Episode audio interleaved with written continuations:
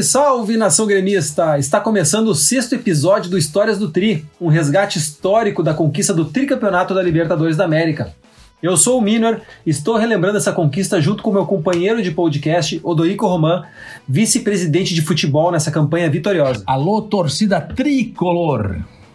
Vamos narrar mais um passo da caminhada que nos levou à conquista da América. Nesse episódio, nós vamos conversar sobre a quinta partida do tricolor na principal competição das Américas. Até aqui, a gente relembrou sobre a montagem do elenco e os quatro primeiros jogos da Libertadores que nos colocaram na liderança da chave 8 e em condições de garantir a classificação com uma rodada de antecedência. E pela primeira vez na Libertadores, o Grêmio teria uma semana livre entre os dois jogos, sem jogos por outra competição o cenário ideal para dar um pouco mais de tranquilidade para todos os envolvidos, né, Alderico? É, o Grêmio tinha estava indo bem na Libertadores e um jogo fora, uma vitória seria importante.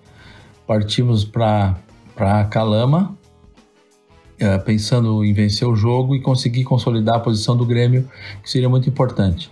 Então, voo fretado, condições de, de alguns desfalques, mas enfim, o Grêmio saiu buscando como sempre fazia, buscando a vitória. A vitória na Arena sobre o Guarani aliviou um pouco a pressão pela eliminação no gauchão, mas não dissipou de vez porque a atuação contra os paraguaios não foi aquela de encher os olhos, né? Uh, tu lembra como foi a preparação para essa partida em Calama?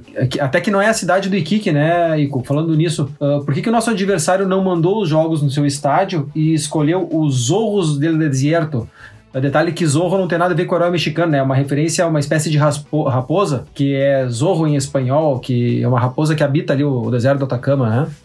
Isso, e Kiki usou um subterfúgio para tentar obter uma vantagem. A gente sabe que jogar na altitude é uma, é uma vantagem para quem está acostumado. O Grêmio, no caso, para a gente ter uma ideia, Kiki fica com altitude de 10 metros acima do nível do mar.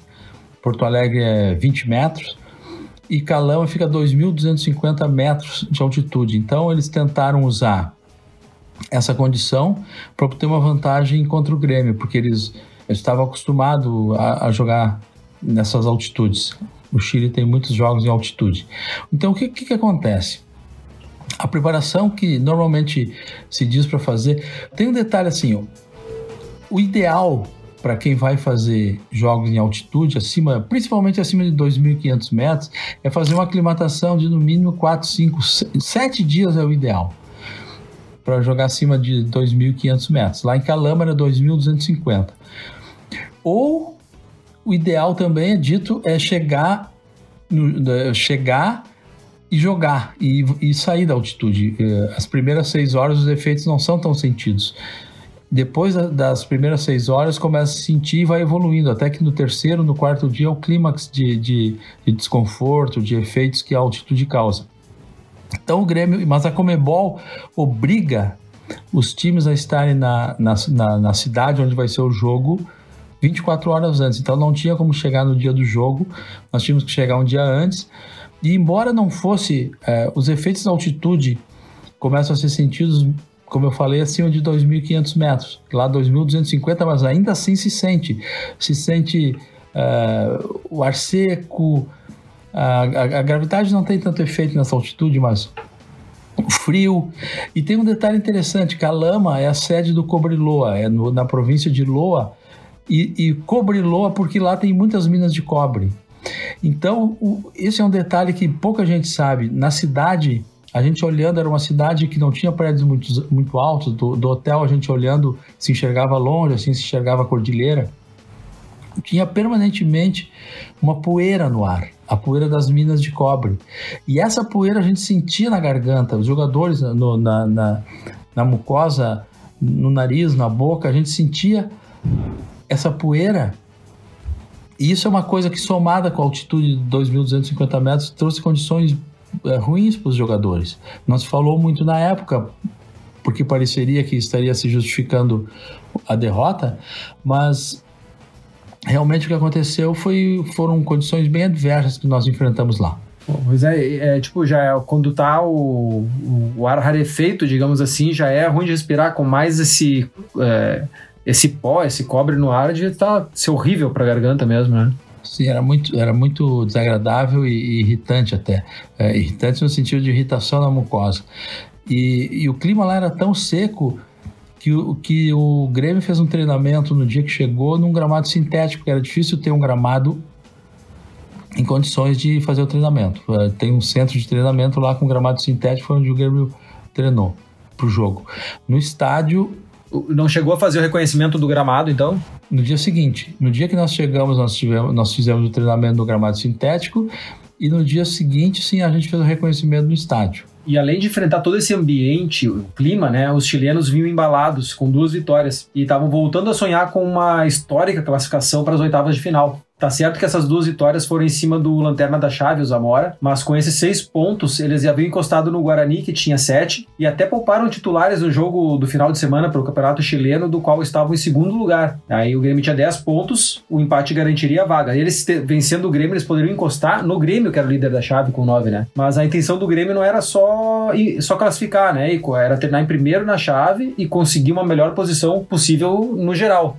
Exato, porque na Libertadores o time com maior, melhor classificação vai jogando a segunda em casa, enquanto ele, ele vai enfrentando os adversários. Se ele tiver uma classificação geral melhor do que o adversário, a, a segunda partida é em casa. Isso é muito importante na Libertadores. A gente sempre buscou uma, uma boa classificação de, e, e lutamos até para conseguir a melhor classificação em função disso, de jogar a segunda partida na arena. É, o Kahneman também falou sobre a importância do, de ser o primeiro na geral. Temos que entrar no jogo e tratar de, de ganhar cada jogo. Ah, cada jogo é um, uma final e vamos tentar ganhar.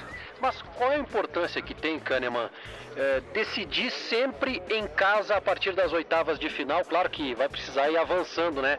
Oitavas, quartas, semi e até chegar na final. Mas qual é a importância de decidir diante do torcedor? E acho que, que ter a, toda a torcida a favor nos 90 minutos, 90 minutos finais, acho que é muito importante.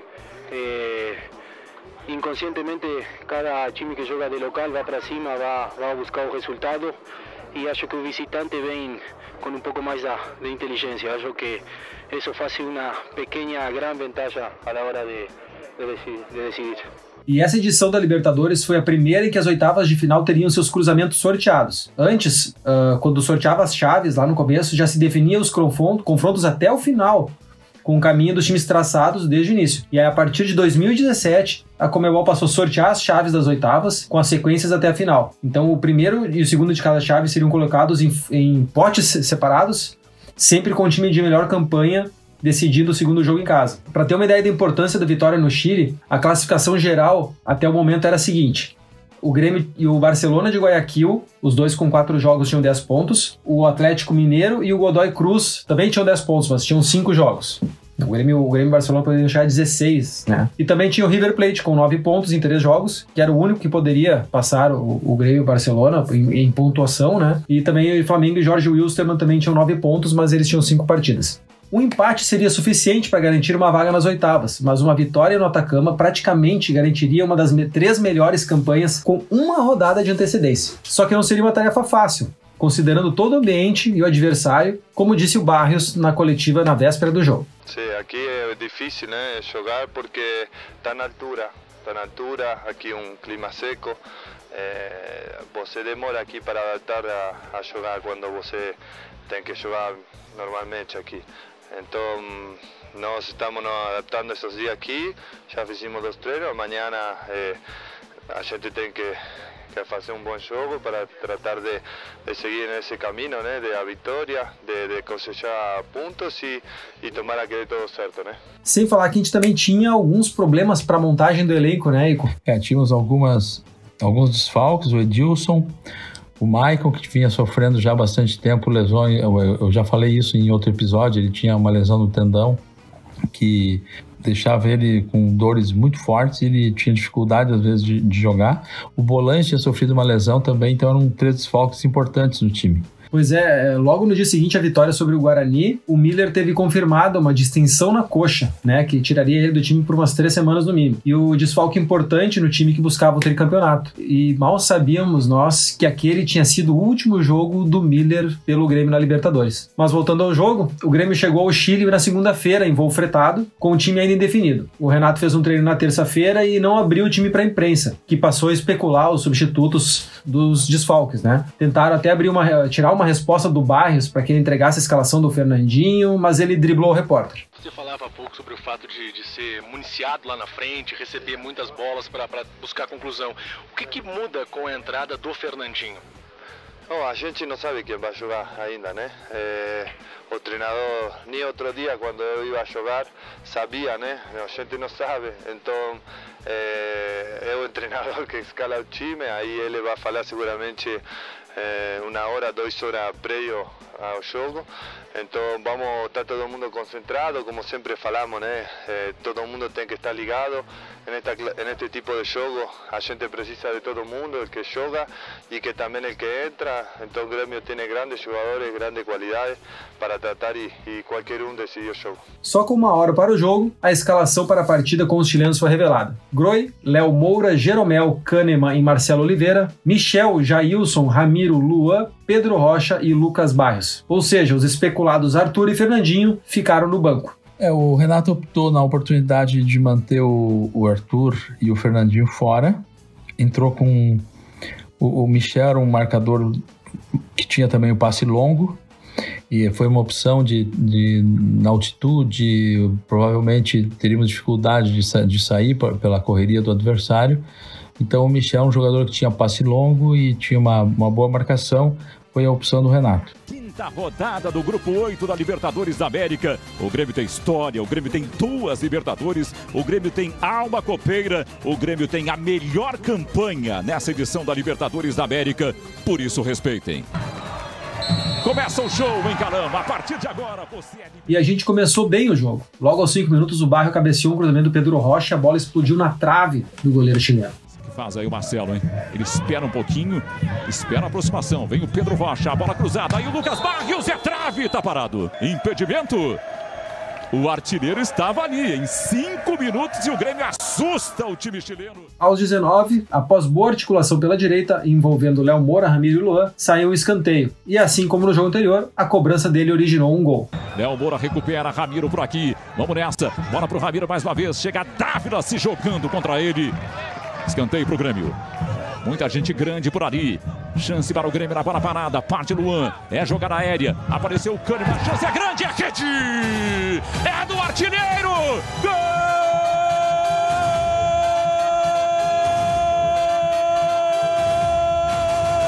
Lucas Barrios. É do imortal tricolor. Quem tem artilheiro sorri. E quem sorri pode ter esperança. Quem tem esperança pode conquistar. O Grêmio tem Lucas Barrios abrindo o caminho da vitória no deserto de Calama. Está lá o artilheiro. Quarto gol na Libertadores. Tudo certo na bola parada. Lance muito treinado pelo Grêmio. Luan vem, bate o escanteio. Kahneman desvia. Lucas Barrios vence Guerreiro. Tá lá dentro. É gol do Grêmio. 1 a 0 para cima do Iquique. A melhor campanha da Libertadores está na frente. Como falou o Marco de Vargas, bola muito treinada. Luan colocou no primeiro pau. Kahneman se antecipou e escorou para Barrios, que entrou no segundo pau de frente para o goleiro e abriu o placar. Essa era uma jogada que o Renato insistia muito de fazer esse, essa batida no primeiro pau para alguém desviar de cabeça para o meio da área, porque tu pega a defesa desorganizada com, no segundo movimento. E o Kahneman conseguiu se desvencilhar da marcação, correu e conseguiu tocar o cruzamento do Luan para o meio da área. A bola cruzou na frente do gol e o Barros apanhou lá do outro lado e fez 1 a 0. Aí, quatro minutos depois, o juiz marca um pênalti bem discutível do Ramiro. Bulkevitz bateu no canto esquerdo e deslocou o Groi na cobrança. 1 a 1. Marcelo no gol. Bilkevix vai pra bola. Parte mesmo. Bilkevix é rede. Gol! Um pênalti polêmico. 24 minutos de partida no primeiro tempo. É o quarto gol. Esse, esse pênalti realmente foi um lance. O Ramiro disputou a bola, chutou a bola e ele deu o pênalti. Depois, no segundo tempo, tem um lance similar, por coincidência, o próprio Ramiro tentando dar uma cabeçada num cruzamento, se eu não me engano, do Pedro Rocha, e um jogador do, do Iquique faz o mesmo movimento e, e, leva a perna praticamente à altura do, do rosto do Ramiro e o juiz nada marca. Então foi, uma, foi realmente uma, uma arbitragem bem, bem complicada desse jogo. esse juiz ele, ele, ele aprontou bastante, né? Uh, aos 32, quase que a gente abriu vantagem de novo. O Luan cruzou da esquerda e o Ramiro, mesmo agarrado pelo defensor, cabeceou pro goleiro fazer boa defesa. Vem o Luan de fora, ele mete cruzamento, a bola passa pro Ramiro, Cortez pegou!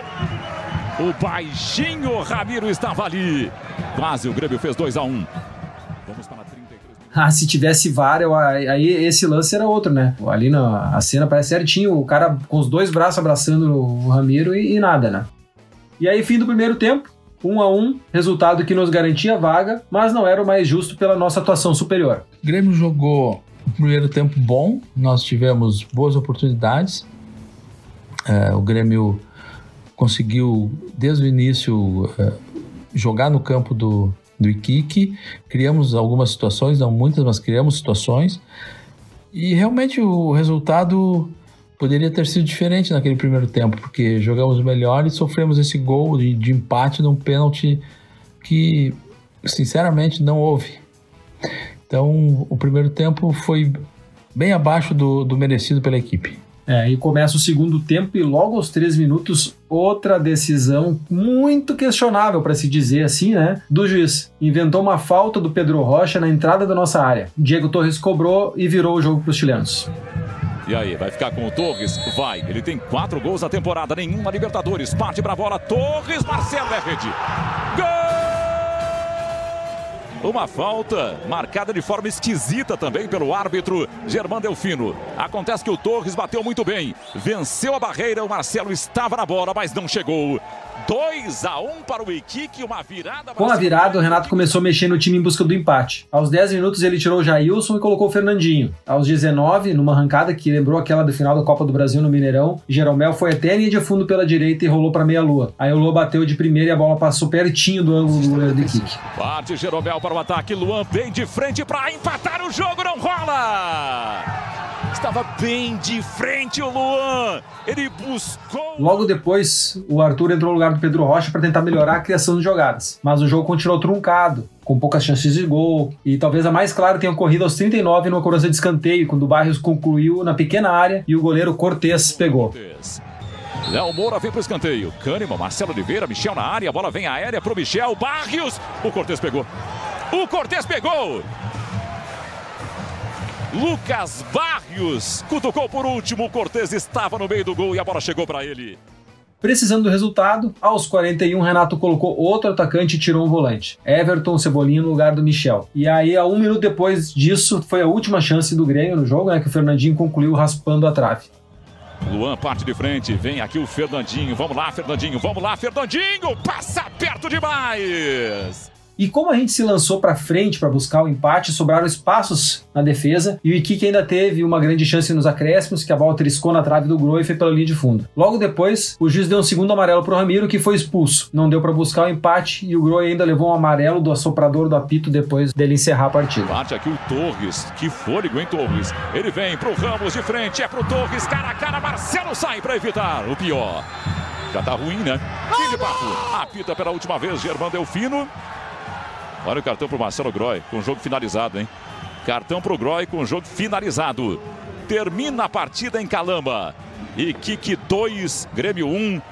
Gols de Lucas Barrios para o Grêmio que saiu na frente. E depois, Vilkevics. Oportunidade de classificar antecipadamente foi perdida, né? Mas a vaga não estava comprometida. É, a derrota foi ruim para as pretensões que tínhamos de garantir a classificação antecipadamente. Mas o Grêmio estava bem é, bem situado na tabela, tínhamos feito pontos suficientes para ter uma certa tranquilidade.